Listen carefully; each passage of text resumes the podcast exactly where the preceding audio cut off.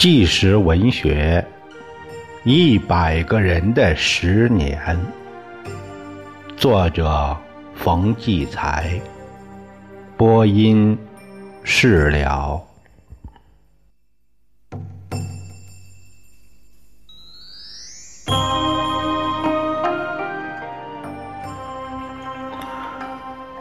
这个讲述者是。在一九六六年的时候，他是三十岁，是一个市儿童医院的医生，是一位女性。她的疑问，她的这个这个题目就叫“我到底有没有罪”。他给冯骥才先生。啊，讲述了一个这样的事情。他说：“我是亲手杀死我爹的，这个您都知道了。前两天我预备着跟您谈，谁知道昨天一晚上没睡，本打算今天就不谈了。哎，就是一想那事儿。”这我爹我妈那天那样，一切都在眼前呢。回忆起一次，就等于脱一层皮。我血压高，怕自己受不住，所以今天就想推了。可一见到你，我又非谈不可。就是谈出来未必不好。我的伤痕是无法治愈的，二十年了。到今儿也弄不明白，我杀死我父亲是对还是不对？当初判我无期徒刑，粉碎四人帮以后，说我无罪。家里哥哥嫂子都说理解我，可毕竟我把他弄死了。如果不是我，他这身子那么棒。那准能活到今天呢？当初我是救了他呢，还是害了他？为什么我一会儿觉得冤枉，一会儿又悔恨自己呢？这这好像是神经错乱了，真有这个感觉，弄不清楚，反正是乱七八糟。这个事儿发生在一九六六年八月二十六号的早晨，啊，呃，不是，发生在八月二十八号早晨。二十六号是我家开始被抄那天，也正是在大抄家高潮那个时候，忽然砸开门进来一波中学红卫兵。说我爹是资本家，其实他根本不是资本家，只是祖上留下一所房子，楼下一间住不了，租出去，顶多算个房产主吧。可那会儿出租就算剥削，不劳而获，稀里哗啦全砸了，一家人都赶到过堂上跪着去。我家都是老实人，没见过这场面，全吓懵了。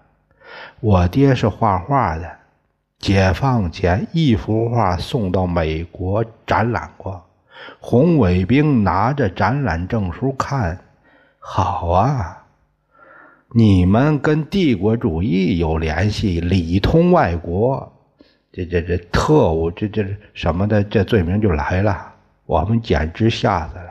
现在想想，红卫兵那么点儿的小孩，怎么就把我们吓成那样？可那是文化大革命啊！我们一条胡同差不多，人家都是被抄啊砸呀，说弄死你就弄死你，真吓人呐！又不是一砸了事，一会儿来一波红卫兵，一会儿又来一波红卫兵。一会儿再来一波乱抄东西，抄走一波贴一个封条，书啊画弄出来一堆一堆的烧，屋里屋外冒烟。打二十六号到二十八号，天一亮到天黑，我和爸妈三口都被关在屋里，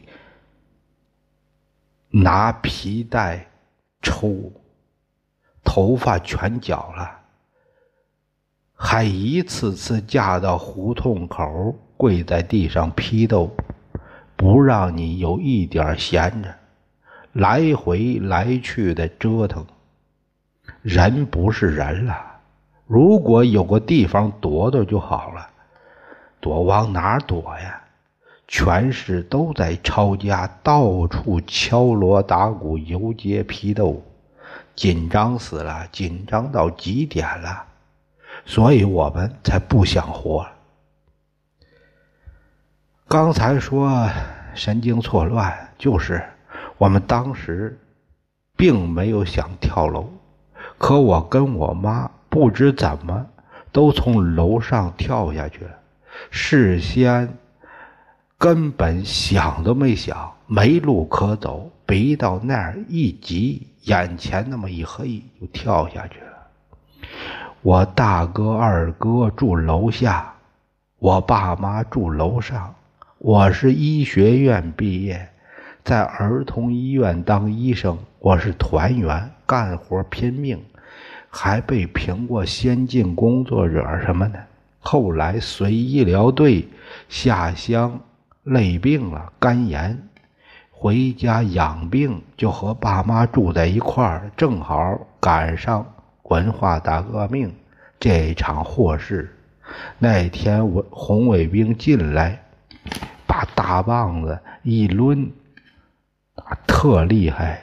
好像睡了一觉，马上就变成敌人了。我们一家人跪在那儿，都不知道犯了什么罪。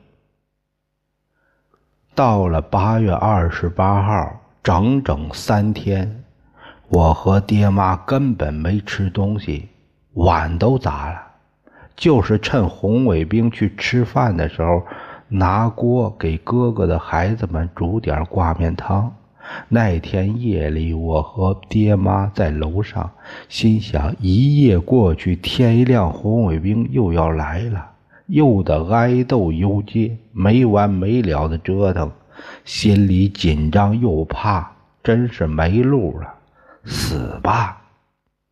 我们三个人商量好一块儿死。当时。楼里电线全切断了，大概怕我们触电寻死。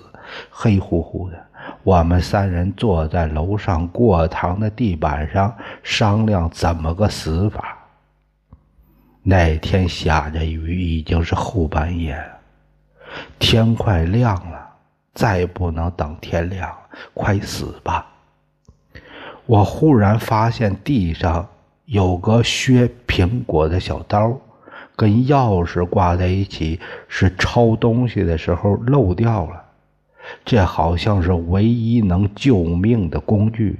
我是学医的，懂得，要是拿它切断颈动脉，空气一钻进血管就栓塞，马上就死。这是最快的一条路。我爹问我行吗？我说行，蛮有把握。我妈说：“多亏咱闺女学医呀，有这法我们就商量好，先切断他俩的，最后我自己结束自己的生命。可我没想到，并没达到目的。临死前，我三人谁也舍不得谁，手拉着手，不知做了多少时候。我打小和爸妈感情最深。”爸妈打算他俩死，叫我留下来。我说不行啊，把你们弄死，就我就是死罪也活不成。当时那样子，想也不敢想，一闭眼就能看见。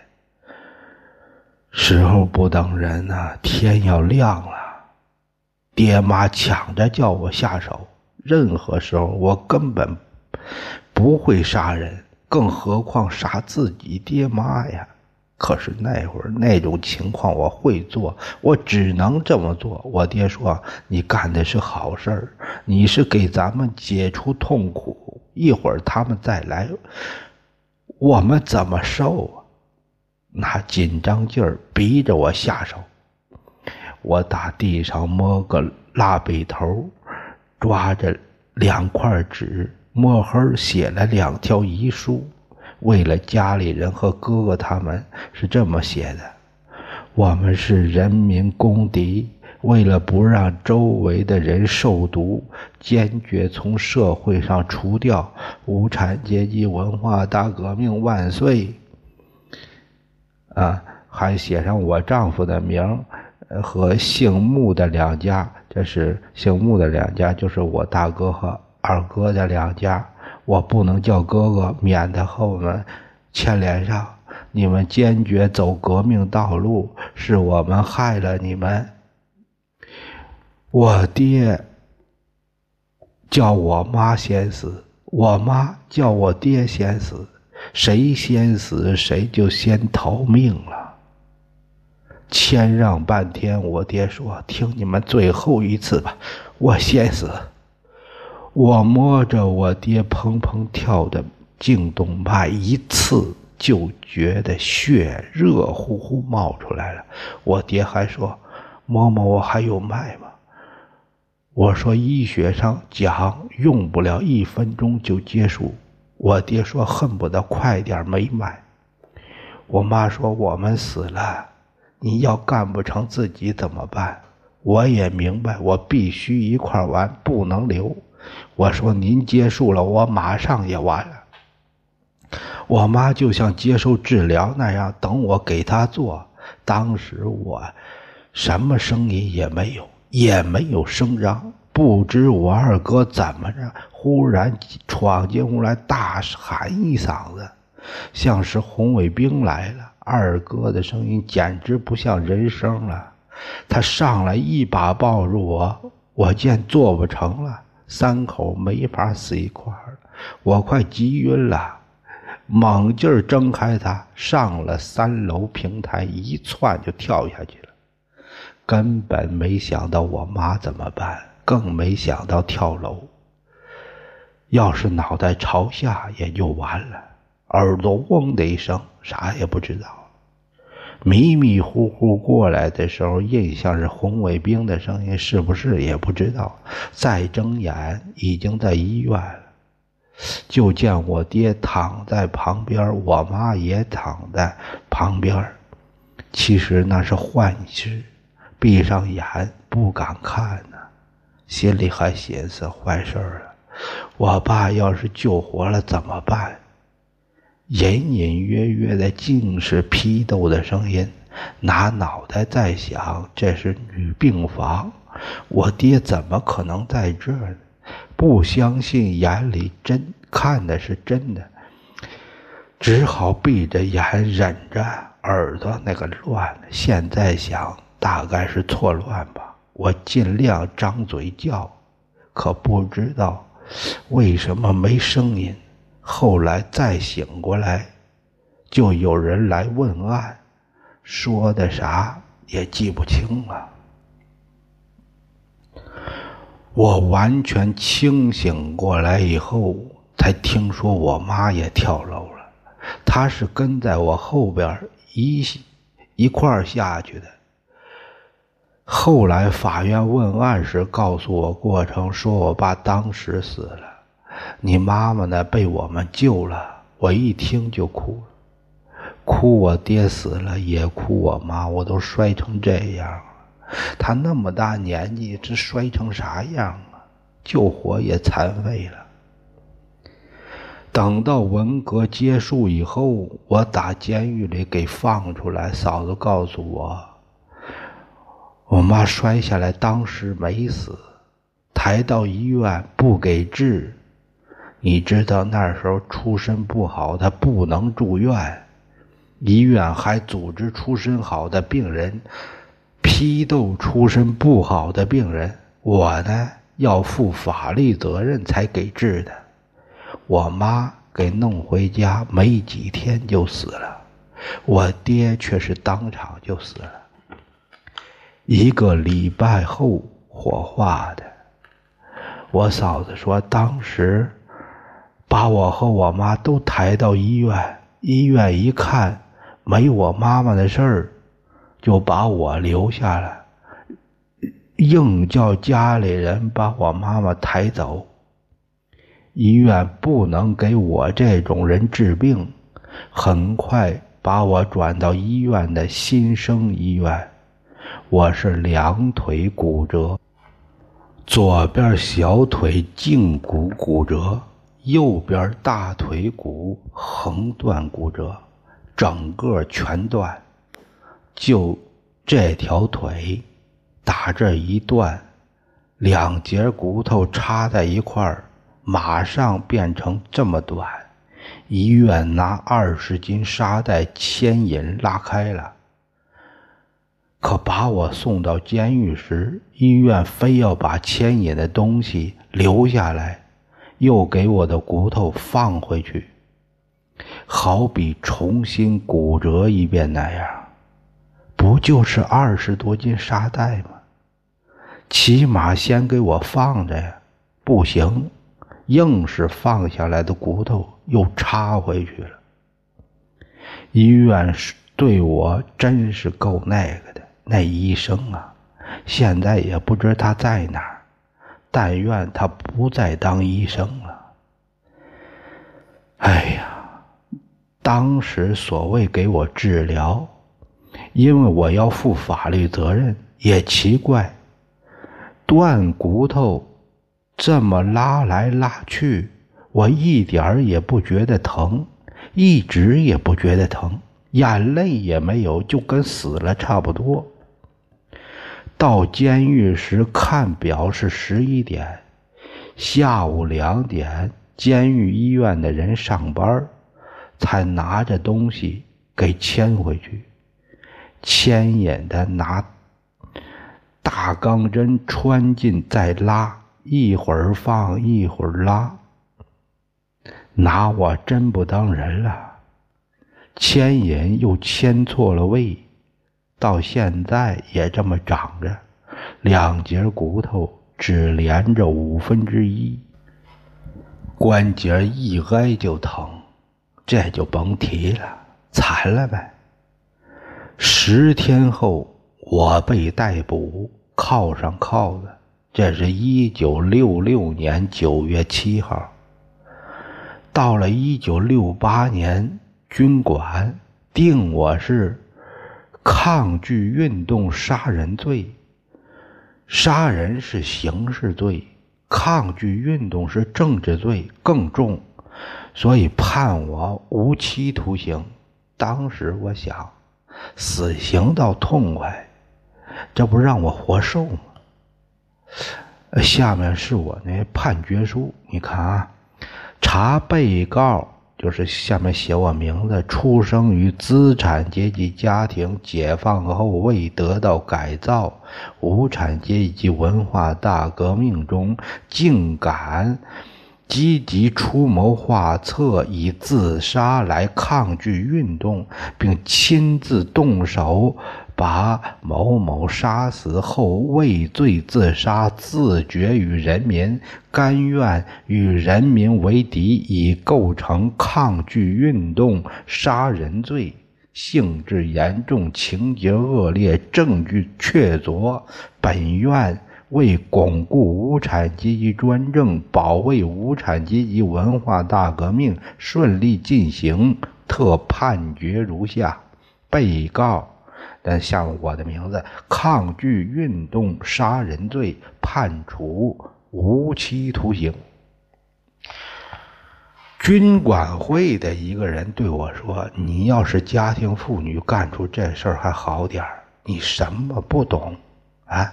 你爸爸问题严重，你杀了他，就是想叫他逃避运动，想救他，所以判你抗拒运动罪。”他们说我杀我爹是为了救我爹，确实是为了救我爹。我一直在想，他们和我说的意思不一样。我救我爹是为了不让他再受折磨。他们说我救我爹有罪，是为了再折磨他，是不是这个意思呢？我都绕糊涂了，到现在也弄不清楚。我蹲了十二年半监狱，没自杀，就为了一个，因为我一直以为我妈没死。我想啊，我妈怎么活的？说好三口人一块儿死，我爹死了，我我关监狱了，无期徒刑，一辈子别想再见面了。我的侄子们每次来探监，都说奶奶在家呢。奶奶告诉，呃，你要好好改造，争取减刑，早点回家。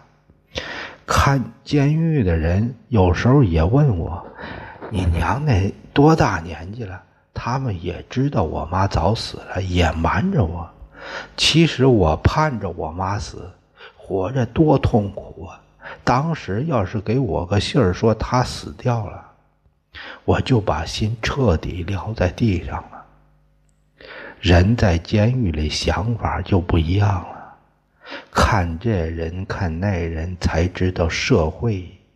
有这么一个角落，聚着好多人是冤屈的。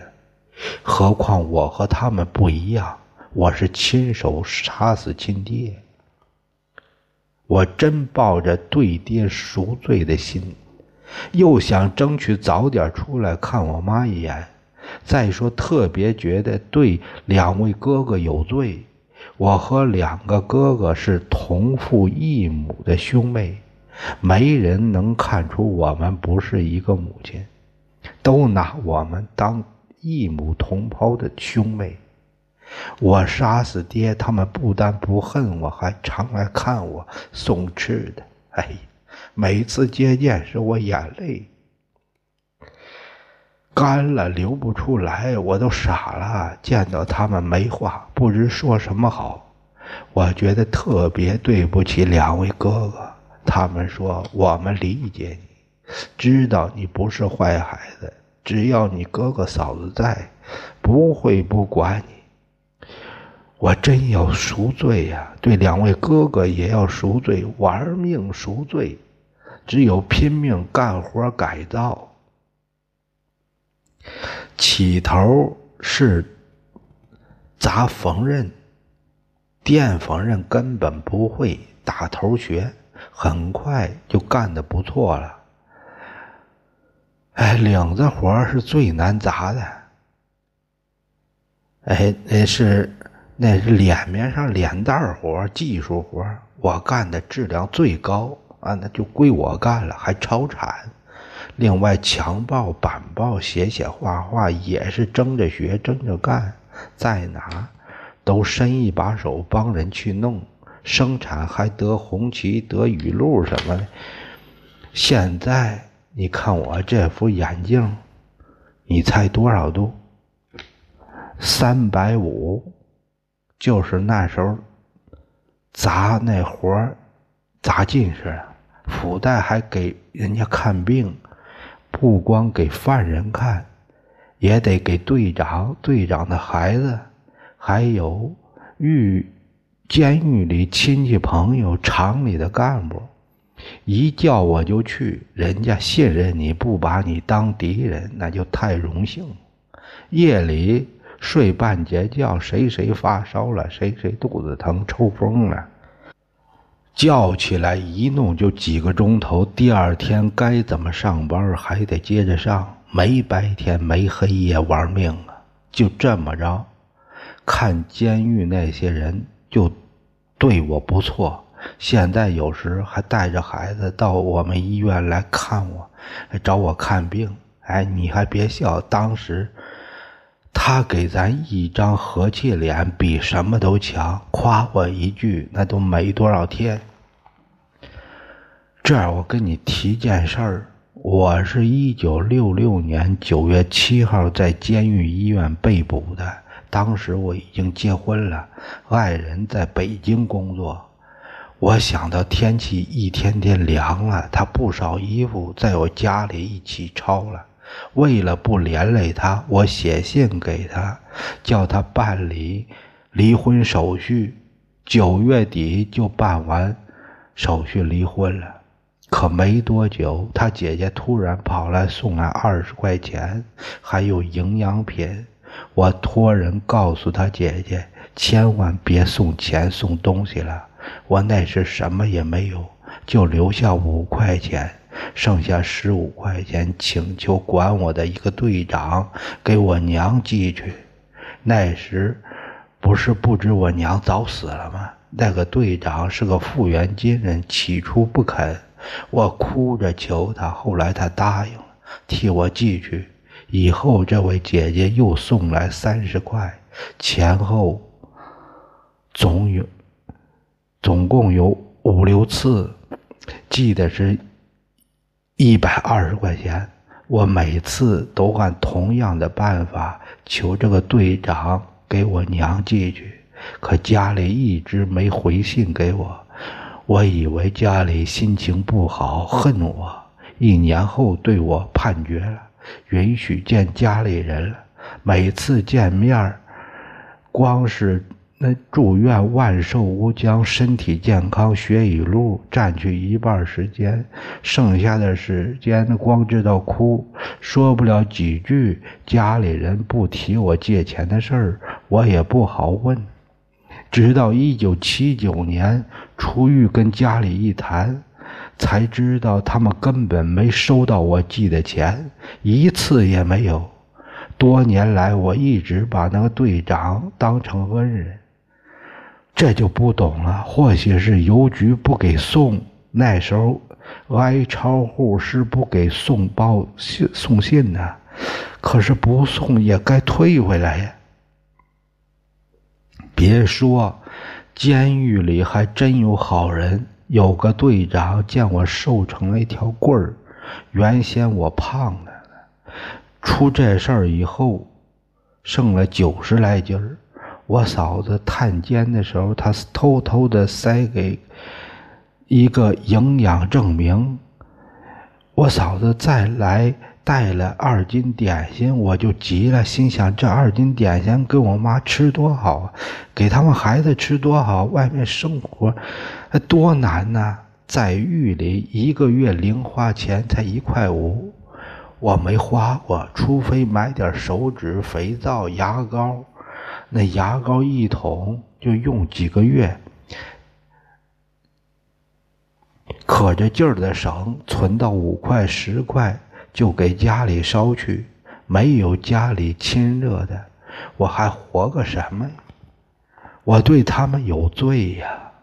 在这种情况下，我力所能及，使最大的力量来，算是赎罪的一种方式吧。